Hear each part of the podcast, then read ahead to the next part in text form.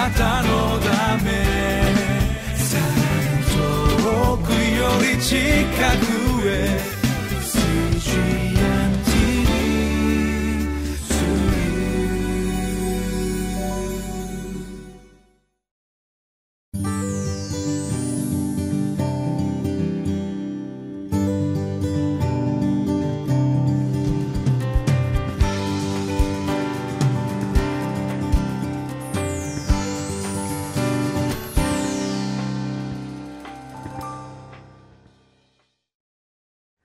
皆さんご機嫌いかがですか？リビングライフの時間です。私は埼玉県にあります北本福音キリスト教会の牧師小西直也と申します。今日もこのリビングライフのテキストを用いて皆さんと共にこの御言葉の素晴らしさを味わいたいと思います。今日は8月11日の火曜日です。今日の聖書の箇所は新約聖書エペソビテへの手紙の5章1節から14節までです。今日のリビングライフのテキストのタイトルには「神に愛されているなら似ていきます」と書かれています。このタイトルの意味を考えながら今日のこの箇所を共に読んでまいりましょう。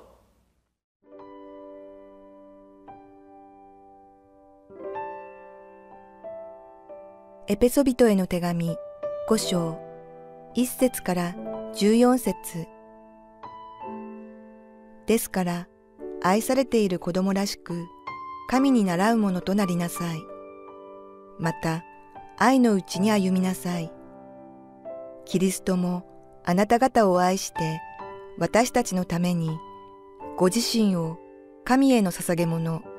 また供え物とし、香ばしい香りをお捧げになりました。あなた方の間では、生徒にふさわしく、不貧困も、どんな汚れも、またむさぼりも、口にすることさえいけません。また、みだらなことや、愚かな話や、下品な冗談を避けなさい。そのようなことは良くないことです。むしろ感謝しなさい。あなた方がよく見て知っている通り、不貧困なものや汚れたものや、むさぼるもの、これが偶像礼拝者です。こういう人は誰も、キリストと神との御国を相続することができません。虚しい言葉に騙されてはいけません。こういう行いのゆえに、神の怒りは不従順な子らに下るのです。ですから、彼らの仲間になってはいけません。あなた方は以前は暗闇でしたが、今は主にあって光となりました。光の子供らしく歩みなさい。光の結ぶ実は、あらゆる善意と正義と真実なのです。そのためには、主に喜ばれることが何であるかを見分けなさい。実を結ばない暗闇の技に仲間入りしないで、むしろそれを明るみに出しなさい。なぜなら、彼らが密かに行っていることは、口にするのも恥ずかしいことだからです。けれども、明るみに引き出されるものは、皆光によって明らかにされます。明らかにされたものは皆光だからです。それで、こう言われています。眠っている人よ、目を覚ませ。死者の中から起き上がれ。そうすればキリストがあなたを照らされる。今日の聖書の箇所は、エペソビテへの手紙の5章1節から14節までですけれども、リビングライフのテキストにテキストに神に愛されているなら似ていきますと書かれていますね。でサブタイトルは前半に神に倣う生き方。後半は光の子供として歩みなさい。と書かれています。まず最初にこの神に倣う生き方ということに関して5章の1節と2節をもう一度読んでみましょう。ですから愛されている子供らしく神に倣うものとなりなさい。また愛のうちに歩みなさい。キリストもあなた方を愛して私たちのためにご自身を神への捧げ物また供え物として香ばしい香りをお捧げになりましたと書かれています。この神に習うものになりなさいと命令されているわけですけれどもその何て言うんですかこの根拠というのかそれは愛されている子供らしくというふうにパウロは言ったんですね。まあ、クリスチャンというのは何よりも私たちは神様に愛されているものであるということそのことを私たちは忘れてはいけないと思うんですね。私たちはイエス・キリストの十字架の血潮によってその罪が許されてそして永遠の命が与えられて今クリスチャンとして生かされているわけですね。で私たちは信じたものとして信仰のゆえに、えー、救われたわけですけれども、えーまあ、信じる者は救われるわけですね。えー、ある人はですねこれ信じれば救われるというのはあまりにも簡単ではないかというふうに考える人がいるんですけれどもそれは私たちにとっては簡単なんですがその背後に神様の側で大きな犠牲が払われていたからこそ簡単なわけですね。愛する者のために神様が多くの犠牲を払って、まあ、神であるお方が人となりそしてあの十字架にまで従ってくださったわけですね。えー、我々はあの他の人から受ける小さなちょっとした親切っていうのはすごく感じるんですけれども愛があまりにも大きくなるとかえって分かりにくくなってしまうんですね。ですから私たちはいつも自分がどれほど神様に愛されているのか自分のために命を捨てるほどの方がおられるということそのことをやっぱりいつも覚えておかなければいけないと思うんですね。それがやっぱり生きていく上での原動力になっていくと思います。普通の人間関係の中においても私たちが誰かから慕われたりあるいは愛されたりするとやっぱりそれは喜びにつながりますしなんか生きていく力になっていくと思うんですね。でも私たちは何よりも私たちは命を捨てるほど私たちのために愛を表してくださるそういう方の子供として生きているんだということをやっぱり忘れてはいけないと思います。ですからいつもやっぱりこの信仰生活を過ごす中で、まあ、朝起きるたびにですねあ今日も私は神様に愛されているんだな今日も神様の愛の中で神の御手の中で守られて生かされていくんだなということをですね意識してやっぱり感じ取っていくっていうことがすごく大事だと思うんですね。それがこの2節に「愛のうちに歩みなさい」ということにつながっていくんだと思います。そしてここにまあその神様の愛の実例が書かれているわけですよね。キリストも先ほども言いましたようにあなた方を愛して私たちのためにご自身をお捧げになったんですね。やっぱり愛する者のためには、まあえ喜んで犠牲も払うことができるわけです。まあ母親の愛が神の愛に一番近いとよく言いますけれども母親は子供のためなら喜んで犠牲を払うということがあるわけですね。だから私たちはそういうふうに神に愛されてそして神の、まあ、家族の一員と加わったに加わったわけですから今度は神の子供として今度は神を尊敬して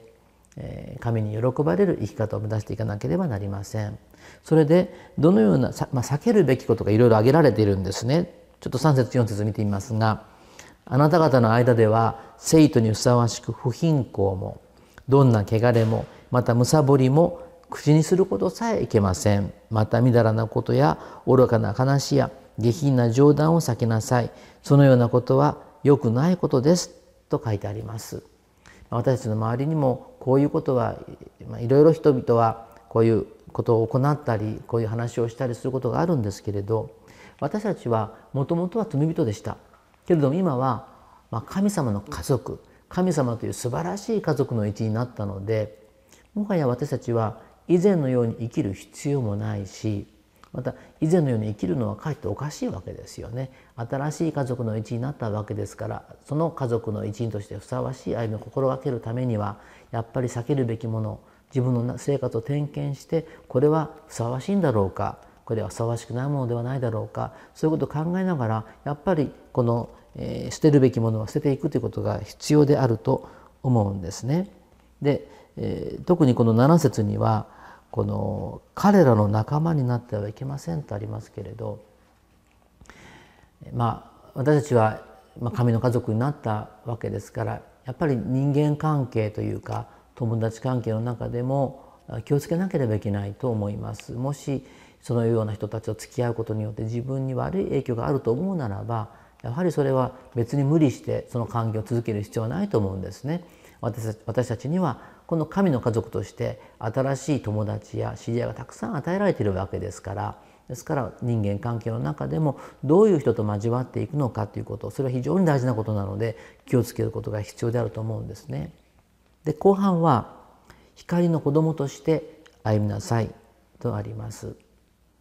神は光であってですね暗いところ何一つないわけですね。私たちもそのような光の子供として新しく生活を始めています。光の反対は暗闇ですね。そしてこの9節には光の結ぶ実はあらゆる善意と正義と真実なのですとあります。植物もあの暗闇の中にいると何の実も結ばないわけですが光の中にいると豊かな実を結ぶわけですね。ですから私たちもこれはそのクリスチャンとして生きていく時に暗闇の中を生きていくならば、まあ、暗闇というのは罪というものの象徴だと思うんですけれどもやはり実を結ぶことがないわけですね。自分にとっても周りの人にとっても得意になるものを結ぶことがないわけです。ですから私たちはいつも光の中を歩んでそれは神と共に歩むということです。そして神様の力を受けてこの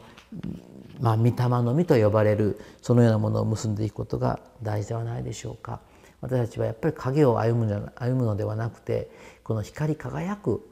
ものでありたいと思うんですね。イエス様もあなた方は世の光ですというふうに言われました。そしてあなた方の光を人々の前で輝かせなさいとも言われてるんですね。ですから私たちはやっぱりこの影の暗闇の生き方ではなくてこの光の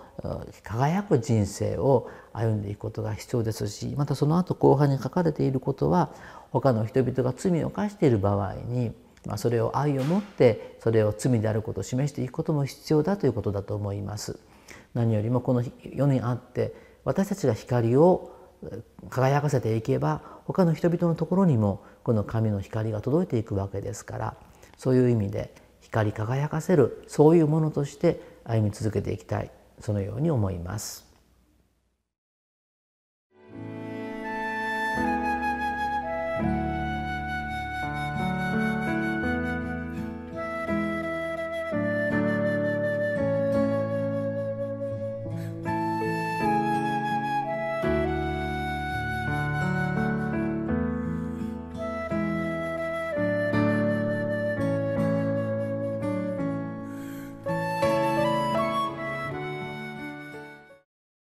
まあ、今日の箇所は神に愛されているなら似ていきますとありますけど神様から愛されていることをもっともっと感じて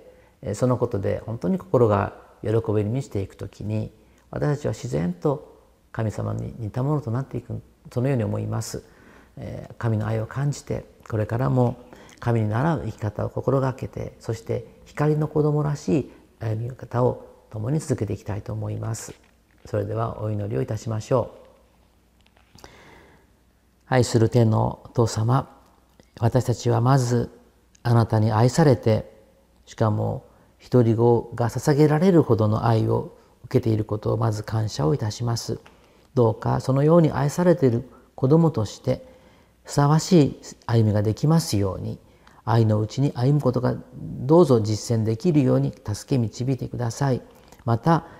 私たちは以前は暗闇のものでしたけれども今は光となりましたからどうかその光を輝かせてどうか他の人々にもこの神様の祝福を届けることができるように神様どうぞ助け導いてください。イエス様のお名前によってお祈りいたします。アーメン。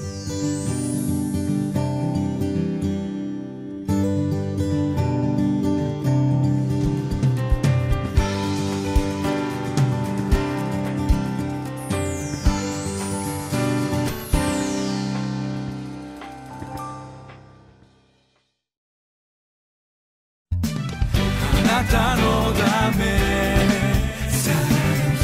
遠くより近く。